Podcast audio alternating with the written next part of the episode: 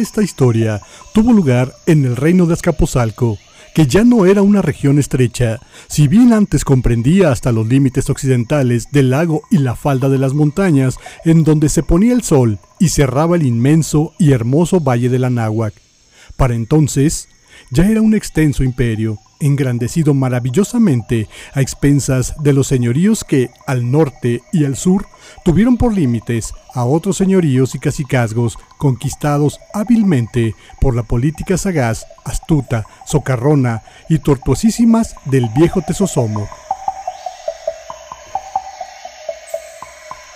El astuto monarca ganaba batallas desde su tranquila mansión de Escapozalco, sin hacer derramar la sangre de sus ejércitos tepanecas, que eran legiones florecientes y magníficas, siempre gallardas y precedidas todo el tiempo de sonoros retumbantes teponaxtles de victoria.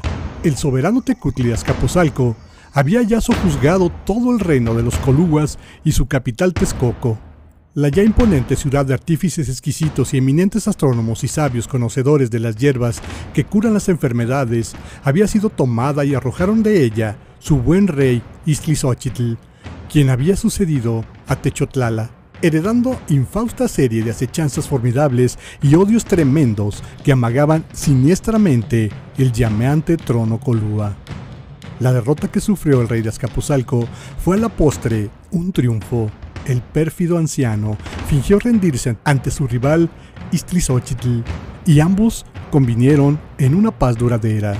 Iztlizóchitl licenciaba su ejército desguarnecido, Texcoco, pero un día, el astuto Tesosomoc cayó sobre esta ciudad, haciendo huir al leal monarca de su hijo, el niño Nezahualcóyotl. Entonces comenzó la persecución del Tecuiticoluá por todo la náhuac, pues Tesosomoc comprendía que mientras más viviera su jefe, tan amado y enaltecido por todos los pueblos orientales, no podría ser duradera la soberanía de su gloria triunfal hubo 100 sacerdotes más tarde en la Gran Texcoco, dedicados a cantar al pueblo las proezas de sus reyes desgraciados y a referir en sagrados cánticos el fin del Tecutli Iztlizóchitl. Huía el noble rey llevando en sus brazos a su hijo Nezahualcóyotl, quien ya no podía seguir a su padre en la desesperada carrera que los impedía para escapar de las hordas fácilmente vencedoras de Tesosomoc, cuando se enteró que a un caudillo colúa fue enviado para decir al señor Tepaneca que se entregaran a la misericordia de Tesosomo. Entonces el rey hizo subir a su hijo a lo alto de un copudo capulín ocultándolo bajo sus oscuras frondas, y ordenó a sus secretarios y fieles amigos que se retiraran para que fueran más útiles a la patria defendiendo la preciosa vida de su hijo, que pereciendo en un estéril combate defendiendo inútilmente a un viejo rey sin trono, enfermo, agobiado por miles de odios y miserias, llorando el buen Iztlizóchitl, quien antes lealmente fue vencedor de Sosomo, dijo a su amado Nezahualcóyotl, ya oculto entre las frondas del Capulín.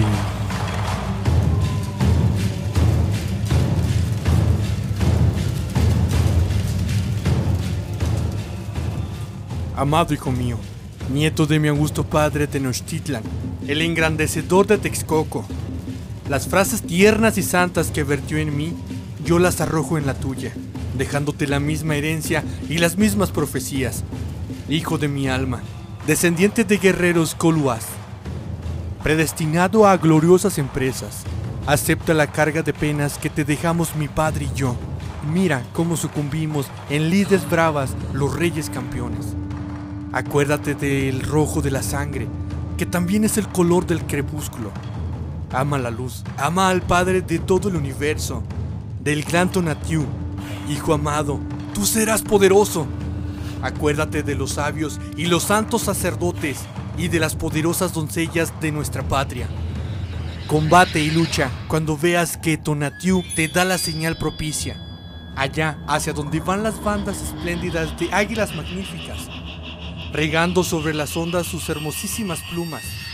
Las plumas que recogen los guerreros mexicas para ormar sus cascos marciales. Ya se acercan los enemigos. Mira cómo voy a morir. No lo olvides nunca. Por ahora calla. Espera y calla. Pronto hablarás el lenguaje de las águilas en la guerra y el dulce canto del censontle a la luz de la luna cuando tu macana chorreando sangre tapaneca haya hecho la paz. Calla, espera.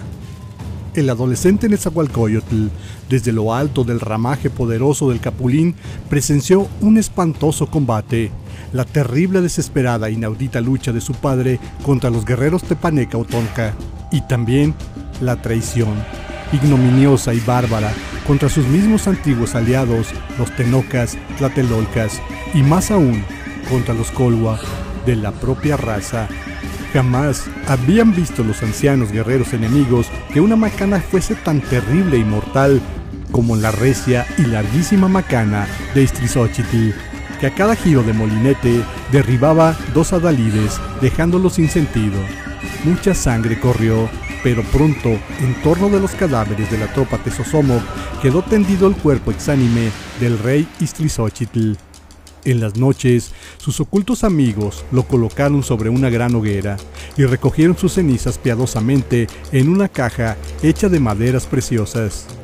Saturado de sacros perfumes, la guardaron bajo altas rocas al pie de una montaña, y el príncipe Nezahualcóyotl, ya rey legítimo, se vistió con una piel de coyotl salvaje por entre los montes que circundaban el valle, el gran valle, denominado por el viejo moribundo Tesosomoc. Los guerreros y las vírgenes texcocanas lamentaron con cantos tristísimos y dolorosos durante años las persecuciones de las que fueron víctimas sus nobles antepasados. Chechotlala, el magnánimo, su hijo, Iztlizóchitl, el leal y recto, y de su nieto Nezahualcóyotl, el sufrido, valeroso y sabio. Esas melancólicas canciones referían en su lenguaje que Tezosomoc persiguió sangrientamente a Tlizóchitl después de haberlo arrojado con perfidia de Texcoco, y lamentaban en dolorosas frases su muerte, no sin ensalzarla con épicos clamores, porque aquella muerte del rey de la ciudad del oriente fue aurora divina, ejemplar sacrificio heroico y deslumbrante apoteosis magnífica. Los días pasaron y el rey vagabundo Nezahualcóyotl esperaba que hubiese en Tenochtitlan, conforme a las profecías, un joven tecutli guerrero valiente, afortunado y audaz, y que rompiera contra los próceres de Azcapotzalco, sacrificando sus mujeres, aquellas menguadas y hermosísimas jóvenes que prostituían con sus danzas y sus jícaras de jugo fermentado la juventud inquieta, turbulenta y trágica de Maxla, el primogénito del astuto rey Tepaneca. Pero por desgracia, en la naciente prosperidad magnífica Tenochtitlan Chimalpopoca, su rey era un joven mandria, presa constante de ensueños terroríficos, inactivo, incapaz de iniciativa alguna, sin éxito en las pobres campañas que emprendían sus ejércitos, fueron casi derrotados en Tequisquiac, y más tarde fue un desastre su campaña contra Chalco, Tenochtitlan no tenía rey.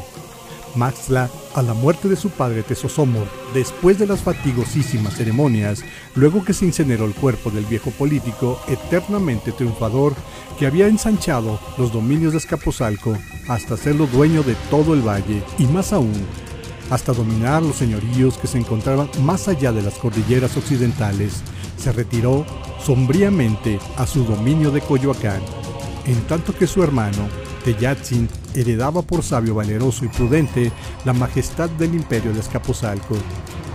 Tayatzin era íntimo del pobre Chimalpopoca y a él le confía su odio hacia su hermano Maxtla.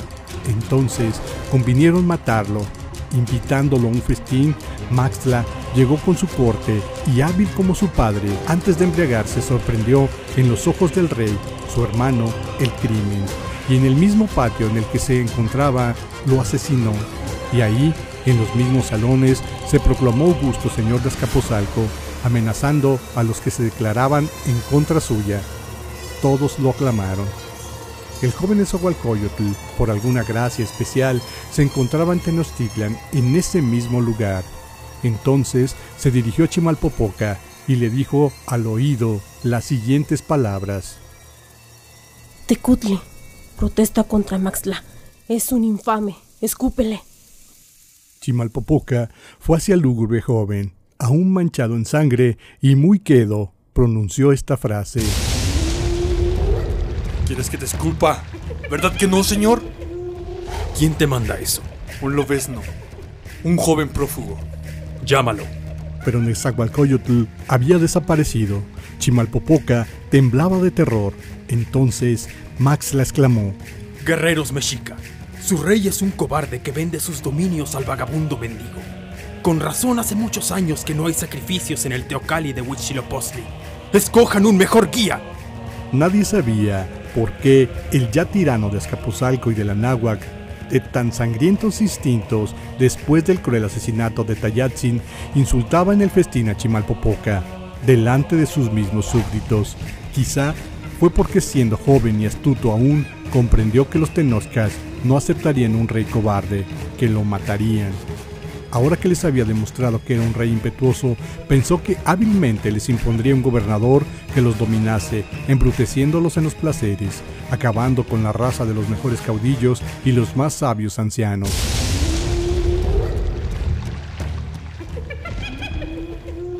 Deja, señor, amigo y pariente, que tus bellas mujeres disfruten las delicias de mis jardines, donde verán flores que tú no tienes en los tuyos.